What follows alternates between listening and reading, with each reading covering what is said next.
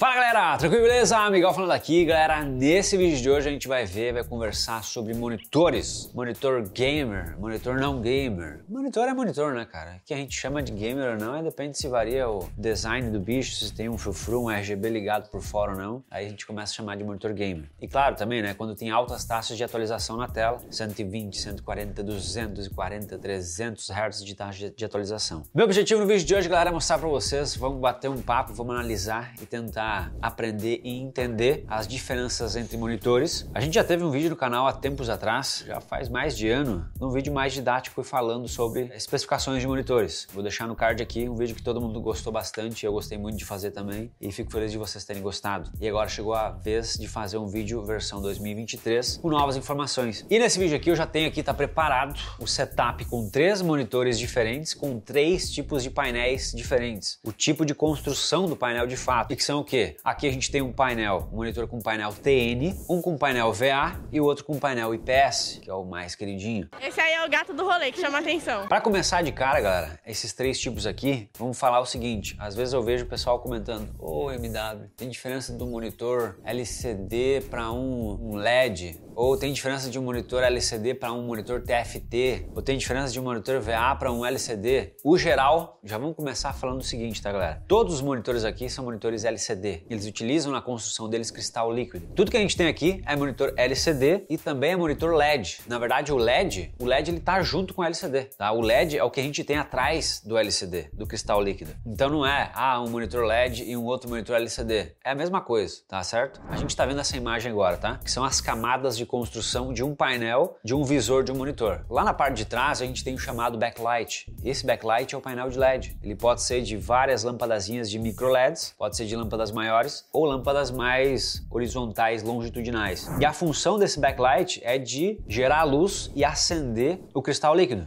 E agora eu vou parar um pouquinho mais na frente, tá? A gente tem um backlight lá atrás. Esse backlight é a parte LED, então todos os monitores têm LED. Depois do backlight, a gente vai ter uma camada polarizadora. Então eu vou pegar essa lâmpadazinha para ilustrar, tá? Pá, aqui eu tenho um backlight Aí galera, tô no escuro agora. Então a gente tem aqui o painel de LED, o backlight, o LED do monitor. Depois desse painel de LED, a gente vai ter uma camada polarizadora de luz, que é o que? Essa luz que é gerada lá no backlight é uma luz como se fosse um spot de luz que eu uso na gravação, o spot que eu até desliguei agora. Essas lâmpadas aqui para iluminar o vídeo. É a luz que vai espalhar para tudo que é canto. Ela vai para onde é que ela tiver espaço para ir, ela vai ir. E essa camada polarizadora vai fazer com que a luz ela flua em um sentido horizontal ou vertical. Então ela vai torcer a luz para ela andar assim ou assim. E só vai passar a luz dessa forma, ou na horizontal ou na vertical. Vamos fazer de conta que isso aqui é o nosso backlight. É um painel de luz e é, na verdade, isso. Só que agora eu vou ter um filtro em cima, uma placa polarizadora. Eu estou fazendo essa luz, ela flui só em uma posição, nesse caso aqui do exemplo, na horizontal. Depois dessa camada, a gente tem uma camada chamada TFT, é Thin Film Transistor. É uma camada que tem vários transistores de tamanho minúsculo e eles basicamente fazem a função de controlar a tensão, a energia que vai ser aplicada depois na camada de cristal líquido que tem na frente deles. E aí que vem esse nome de monitores TFT, é essa camada intermediária que tem no display, que é construída por transistores que fazem o trabalho de gerenciar a energia que alimenta alimenta o cristal líquido e que faz de fato a magia das cores aqui e da passagem de luz no painel. É a espécie de controle de passagem de luz que a gente já vai falar agora, galera. Então a gente tem essa luz fluindo de uma forma, a camada TFT, e em cima da camada TFT tem de fato o cristal líquido, a camada de cristal líquido. E o cristal líquido, galera, vou colocar algumas fotos para vocês verem aqui, tá? O negócio é meio até chato de ver, cara. É, é estranho de ver. Tu bota, pesquisa aí também, vocês podem pesquisar para dar uma olhada. O que, que é o cristal líquido, afinal de contas? É uma gosma que é, é um intermediário, é um material que é meio doido mesmo. Ele é, é de fato um cristal líquido. Ele está no intermediário dos estados da matéria entre um estado líquido e um estado cristalino, que é querendo se solidificar. E através de controle de tensão de energia é que esse cristal líquido ele se modifica e consegue moldar a passagem de luz. E falando agora do cristal líquido, galera, a estrutura molecular que a gente tem no, no cristal líquido é uma espécie de são chamados de bastonetes. Nas ilustrações eles são tratados assim, ó, bastonetes, como se fosse um cilindro, como se fosse uma, sei lá, até parece uma lesma, né? Se botar aqui duas anteninhas aqui, ó, virou uma lesminha. Uau! Olha que legal! Mas esses bastonetes, eles ficam nessa camada de cristal líquido e eles têm a função de fazer com que haja a passagem de luz da primeira placa polarizadora até a segunda placa polarizadora de luz, que vai ser uma polaridade inversa à primeira. No nosso exemplo, eu fiz uma placa polarizadora horizontal, onde a luz ela passa de forma horizontal. A segunda placa polarizadora lá na frente, ela vai ser de forma vertical. Então a gente vai ter uma espécie de cruz aqui, um X vocês concordam comigo que se a gente tem uma luz que passa de forma horizontal, se eu tiver uma placa polarizadora na vertical, essa luz horizontal ela vai chegar aqui, pã, não vai passar. É quase que nem o meme do cachorro querendo passar com o osso na porta. Ele vem com o osso atravessado na porta, não passa. Os bastonetes que vão estar entre essas duas placas polarizadoras, ó, até a sombra dá para exemplificar isso aqui, né? Eles vão ter a função de se torcer e fazer uma espécie de dança aqui no meio que vai fazer a luz se torcer e encaixar na segunda placa polarizadora. Assim, de fato, conseguir ver a luz, a imagem que está batendo pra gente. Ô, editor, vem aqui. Me dá as tuas mãos aqui, me empresta. Segura aqui essas duas placas polarizadoras. Ó, galera, vamos fazer de conta que esse canetão são os bastonetes, tá? Do cristal líquido. Então a gente tem a camada de cristal líquido aqui no meio e ele recebe uma tensão, ele vai fazer essa torção aqui, ó. Um, pan da luz e vai passar aqui para frente. Se a intenção não for ter a passagem de luz, for, por exemplo, mostrar a cor preta, né, desligar essa passagem de luz, eles vão se torcer de outras formas que não vão permitir, eles não vão fazer essa passagem de luz aqui na segunda placa polarizadora. Basicamente é dessa forma que o cristal líquido ele trabalha. Muito obrigado. Uma salva de palma para a mão do editor. Depois dessa camada de cristal líquido, a gente tem uma camada ainda de filtro de cores, a filtragem RGB de cores, porque o cristal líquido ele é, é cinza, é prata, ele não tem uma coloração. É, realmente a função dele é distorcer os bastonetes para passar a luz conforme for necessário. E aí finaliza ainda com uma camada de, de vidro, de acabamento e pá, a gente tem um monitor.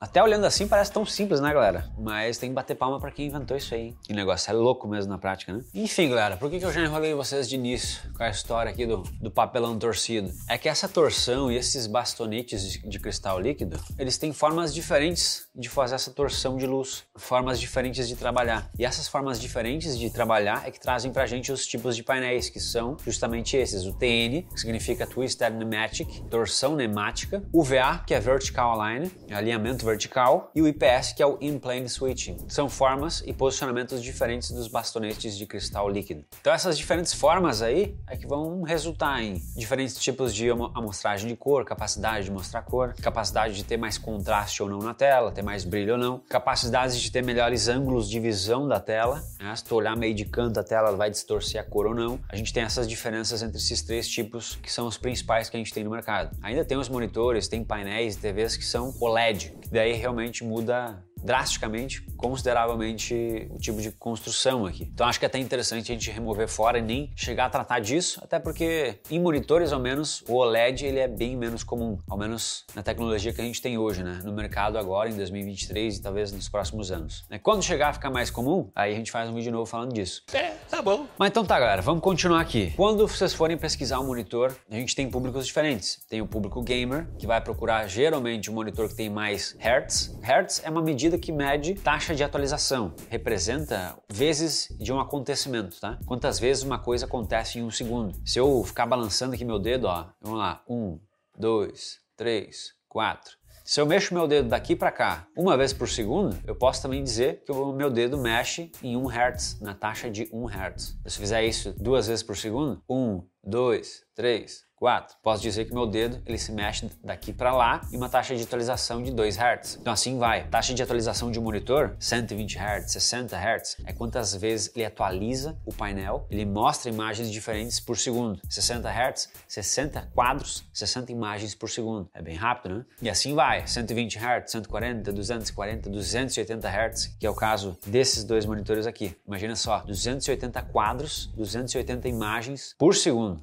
É bastante coisa. Então a gente tem públicos diferentes. Os gamers querem mais hertz, mais taxa de, de, atualização. O pessoal que trabalha com design gráfico, fotografia, edição de vídeo, quer melhores cores, quer maior fidelidade de cores. O que, que tu vê no monitor é realmente a cor que sairia na impressão de uma revista, na impressão do outdoor, sem flutuação, sem diferenças de cores. Não que tu vai editar uma foto, no teu monitor a pele da pessoa vai estar tá legal, mas depois vai sair para edição, vai sair um tom mais avermelhado ou mais amarelado de pele. É porque o teu monitor não mostrou de realmente as cores como é que elas eram. Então pessoal sempre busca mais monitores que têm melhor amostragem de cor. Então com isso, a gente vai começar falando sobre o que é tido como normal, como é mais convencional nesses três tipos de painéis, tá? E aí que vai ser o seguinte, tá galera? Painéis TN, que é esse monitor aqui, o painel TN, monitor que tu vai ver lá, painel é monitor gamer ou monitor sei lá o que, painel TN. Esse tipo de painel TN, desde o início, ele geralmente tem taxas de atualização mais rápidas, porque o modo de trabalho dos bastonetes do cristal líquido dele é mais rápido de fazer as transições do que os outros dois tipos. Então é um tipo de painel que geralmente vai ter mais taxa de atualização. Logo os gamers vão querer, vão gostar mais. Só que esse painel TN também tem desvantagens na questão de fidelidade de cores e principalmente em ângulo de visão. Olha só, confere aí. Eu vou pegar esse monitor aqui, vocês estão vendo ele quase de frente. Beleza, me mostra aqui a tela do Windows como quase igual aos outros dois. Só que se eu fizer isso aqui, ó, vocês começarem a andar mais para o lado de, desse monitor, quanto mais aumenta o ângulo de visão, a diferença, mais ele distorce a cor. Olha como aqui no fundo, ó, tá quase escuro, tá quase preto, ó. Parece que tem uma película de privacidade nessa tela. Isso é característico desse painel TN aqui. Mais uma vez, do jeito que estão os bastonetes, o filtro de cor, o jeito que foi construído isso aqui, o jeito que ele trabalha, ele traz essa característica. Então já de canto tu já não não vê muito bem as cores, tá? Se eu fizer isso aqui, ó, abaixar ele, ó, tem um ângulo de visão mais de baixo, ó, fica o painel todo preto. Eu tô vendo aqui azulzinho. Olha só, olhando de cima ele já não, não distorce, né? Se tu olhar de baixo, distorce muito. Olha só, tá louco? Ó, e é pouco ângulo de visão, tá vendo? Então, para edição e trabalhos de design gráfico, geralmente vocês vão fugir desse tipo de painel. E quando quiser mais hertz, mais taxa de atualização, é para conseguir rodar o game mais rápido e tu ter melhores tempos de resposta pro jogo, aí tu vai encontrar eles com, realmente, como é o caso desse monitor, 280 Hz de taxa de atualização. Para quem gosta de jogar e quem é competitivo, é nos esports, vai gostar desse tipo aqui. Mas não pode esquecer dessas questões de fidelidade de cores, tá, galera? Que aqui o negócio é realmente reduzido. O ângulo de visão que a gente tem aqui, é que tu pode olhar para o lado, ele tá na casa de uns 70 a 80 graus que tu pode virar olhando. Enquanto monitores VA e IPS, eles chegam a ângulos de visão de 170, 180 graus, que tu pode abrir aqui a visão e olhar de canto. Então dá uma diferença. E a gente vai fazer um teste prático também, tá? Com o equipamento. Logo mais a gente vai ver com esse calibrador de cores de monitor, ele consegue ver a gama de cores de cada um dos painéis. Ele vai mostrar pra gente se muda realmente de fato na prática muito a gama de cores de cada um desses painéis aqui. Na sequência, galera, painéis VA. Vai ver o monitor lá, bah, gostei dele, gostei do modelo, gostei da construção. Vamos ver que painel que é. Monitor painel VA. O que, que é amplamente dito, aceito e o que, que é historicamente falando. Painéis VA, eles têm melhor ângulo de visão, melhores cores do que um painel TN, baixa taxa de atualização, menos hertz. Então, para os gamers talvez não vai ser tão legal, mas para quem trabalha com foto e imagem é bacana. O destaque maior desse painel painel aqui, o jeito que ele é feito, ele traz maior taxa de contraste, é uma coisa que eu não tinha falado ainda. Vocês podem ver, abre lá a especificação em um site lá do monitor, taxa de contraste dele é 1000 para 1, 3000 para 1. Quer dizer o quê? Que o ponto mais claro, o ponto mais branco que esse painel ele mostra pra gente, ele é mil vezes mais claro do que o preto ou do que o ponto mais escuro que ele consegue mostrar. Taxa de contraste. Ou pode ser vice-versa, tá? Taxa de contraste é mil para um. Quer dizer que o preto mais escuro que ele consegue mostrar é mil vezes mais escuro que o ponto mais branco, o ponto mais claro. É essa diferença aí de contraste. Né? Realmente, na hora que tu for ver lá, sei lá, quer ver um, um filme lá de terror e daí tem, tem lá umas lâmpadas no filme lá e daí tem pretume atrás, lá vem um corredor escuro e daí dá essa diferença desse ponto mais claro ele conseguir contrastar melhor e o escuro ficar mais escuro. Painéis VA se dão melhor nesse sentido. Então ele é melhor em contraste do que o TN e que o IPS, mas ele ainda perde em amostragem de cores por IPS ele tá bem no meio da coisa, tá, galera? Tem menos hertz que TN, tem melhores cores, tem melhor contraste. Tem melhor contraste que o IPS, tem piores cores que o IPS geralmente tem mais taxa de atualização que o IPS também. Então é bacana pro pessoal que quer trabalhar com foto, trabalhos visuais, design gráfico no geral, pode atender bem, tá? Mas para quem quer mais hertz, talvez não seja o ponto mais forte deles. Isso no geral, tá? Por exemplo, eu falo que ele não, não tem tantos hertz, só que esse monitor aqui ele tem taxa de atualização de 165 Hz. Tá muito bom já, né? Para quem é gamer também. É verdade. Então tô dizendo de início aqui coisas que são tratadas como comuns no geral, só que o jeito também que o mercado já tá andando de monitor, às vezes na prática não tá mais sendo isso, tá? Como propriamente esse último exemplo aqui também, tá? Que a gente vai ter agora o painel IPS. Ah, vai ver lá monitor IPS, show de bola. No geral, IPS é para ser o quê? O que tem melhor ângulo de visão, em pegar aqui ó e girar e ver as cores de cima, de baixo. Como eu tô girando ele, já não escurece a tela como foi lá no primeiro, né? Nesse ângulo aqui, se eu tava girando ali, já tava tudo escuro para vocês, né? Aqui ainda dá para enxergar. A câmera ela gera uma certa torção, tá, galera? Ao vivo mesmo, ele não distorce praticamente nada. Dá para ver muito bem. Nos cantos aqui também, de cima não distorce cor. Então já começa aí. O IPS tem melhor ângulo, ângulo, de visão do painel, mostra as melhores cores, é mais fiel às cores, então é mais aceito para trabalho de design gráfico. Tem o um nível de contraste igual ao TN, é pior em contraste do que o VA e geralmente, ao menos, é para ter menos taxa de atualização. É para ser um tipo de painel mais lento. Justamente esse modo de trabalho do cristal líquido, modo IPS, é para ser mais lento. A, a transição dos bastonetes é para ser um pouco mais trabalhosa. Então geralmente é para ter menos hertz. Só que, mais uma vez, do jeito que a tecnologia anda, o jeito que o negócio tá, já não se aplica tanto na prática. Isso que a gente vê tanto escuta tanto quando vai pesquisar a diferença um do outro. Esse painel IPS aqui, ele é 280 Hz, igual do TN, que é para ser o que tem mais Hz. Então é rápido pra caramba. Isso aqui vai agradar tanto o cara que quer fazer edição de foto, vai fazer design gráfico, quer ver boas cores, quer ter bom ângulo de visão, e pro gamer também. Tem alta taxa de, de atualização. Então ele não, não deixa para trás em nenhum sentido. Só que geralmente esse painel aqui é mais caro, tá? Aí isso sim, isso a gente vê ainda. A gente vai ver um monitor IPS, talvez com a mesma taxa de atualização que um VA ou que um TN, ele vai ser mais caro. E seguinte, o método MW 4.0 tá com as vagas abertas. Clica no link aqui embaixo na descrição, confere aqui, é o meu curso de hardware, montagem e manutenção de PC e notebook. E ó, galera, essa nova versão 4.0 do método MW tem novas aulas, um módulo novo de conserto e manutenção de placa de vídeo junto do mestre Paulo Gomes. E para todo mundo que tem dúvida se vai gostar ou não do conteúdo, tem reembolso em até 7 dias. Clica no link aqui, confere método MW 4.0. Então, galera, agora a gente vai fazer o seguinte, tá? Vou começar a fazer o teste de calibração de telas aqui. Eu vou usar esse aparelho aqui, Datacolor Spider X Pro ele é isso aqui, ó. Basicamente um, um olho aqui, uma câmera, que a gente vai posicionar ela aqui no meio da tela, no painel de, dos três monitores. Ele vai fazer a calibração e vai mostrar pra gente a gama de cores que cada painel consegue mostrar. E a gente vai comparar e ver se eles conseguem mostrar 100% do sRGB, padrão Adobe, entre outros. Então vou terminar primeiro e já mostro pra vocês.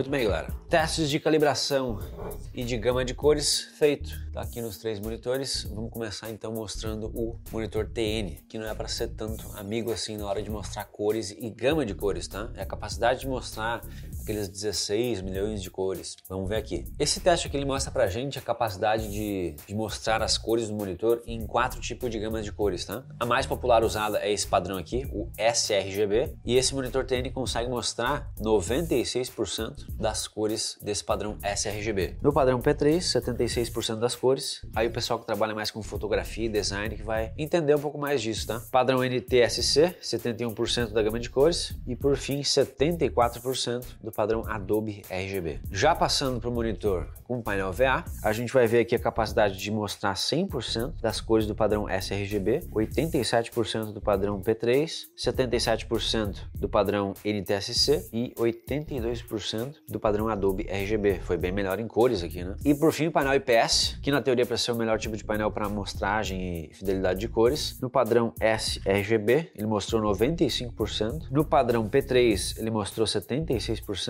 padrão NTSC 70% e o Adobe RGB 74%. E ele ficou bem parelho com o monitor TN aqui, né? Painel TN. Interessante ver, né, galera? E o VA aqui realmente ele foi o campeão aqui, melhor amostragem de cores. Interessante ver isso. E na questão de contraste também, realmente dá pra ver, né? Olha só como a gente tem mais contraste nessas janelas escuras aqui, ó. Aqui tem um cinza escuro, aqui é um preto. Vocês vendo aí, e até mesmo eu, a olho nu, mistura um pouco. No VA, olha só, cinza escuro e preto. A diferença, o contraste é maior, né? E no TN também, dá uma contrastada maior, só que é um escuro, é um, essa é a diferença, tá? É, é um, é um preto que é mais claro, tá vendo? Esse preto aqui ele tá mais escuro. Apesar de mostrar mais diferença, não é um preto tão, tão preto assim. Então isso aqui já dá uma ajudada e mostra pra gente, né, galera, como realmente o que, que a gente vê às vezes em procurar sobre diferenças de monitores, essas diferenças de painéis na prática hoje em dia, do jeito que a coisa tá mais avançada, quantidade de hertz mais alto, tempo de resposta mais baixo, as qualidades dos painéis que em teoria seriam mais simples, consegue mostrar mais cor, tá bem mais variável o negócio. Por fim, uma outra especificação que eu queria comentar ainda nesse vídeo de hoje, e não queria deixar ele tão longo, é sobre o tempo de resposta. Diferente dos hertz, o tempo de resposta é o tempo que cada pixel leva para trocar de uma cor para outra. Na verdade, é utilizada a escala GTG, que é cinza para cinza. Seria o tempo que o pixel leva para começar de uma cor cinza, ir para um branco e voltar para um cinza. Ou partir do cinza, virar um preto e voltar para o cinza. Escala GTG, gray to gray, cinza para cinza. E esse tempo de resposta, quanto menor ele, melhor. A gente vai ter os efeitos de desfoque de movimento na hora de jogar um game, é, imagens que se movem muito, aquele borrão de movimento, ele vai ser menos perceptível, com escala GTG 1 milissegundo. Só que outra coisa que a gente tem que cuidar também, tem mais uma outra escala de tempo de resposta que nem todos os monitores mostram, nem todos eles falam, que é a escala MPRT, é a escala Motion Picture Response Time. É um tempo de resposta de imagem em movimento. E essa escala de fato, MPRT, que verdadeiramente quanto menor, ela vai impactar diretamente muito mais do que a escala GTG nesse desfoque de movimento ou ghosting, que o pessoal fala, efeito fantasma do monitor. Ah, tô jogando um jogo lá,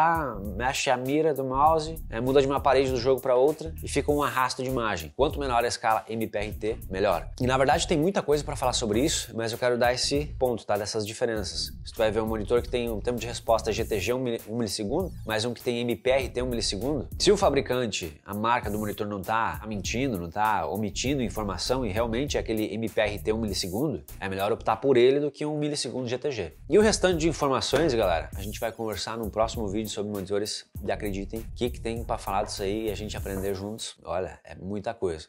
Caracas. E no mais, por enquanto, é isso no vídeo de hoje. Espero que vocês tenham curtido, tenha ajudado vocês a tomar alguma decisão e ver como que tá diferente hoje em dia. Não é mais o geral do que a gente pesquisa no site lá, ah, painel VA é isso, TN é isso e IPS é isso. Na prática, hoje em dia, nem sempre tá sendo assim dessa forma. No mais, é isso pro vídeo de hoje. Muito obrigado pela força, pela presença de sempre. Grande abraço, até o próximo vídeo. É isso aí. Valeu.